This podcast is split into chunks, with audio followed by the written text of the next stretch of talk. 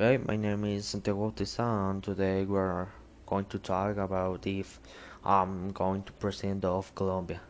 So, eh, if I be the president of Colombia, maybe I I help so much the poor people try to upgrade uh, his situations.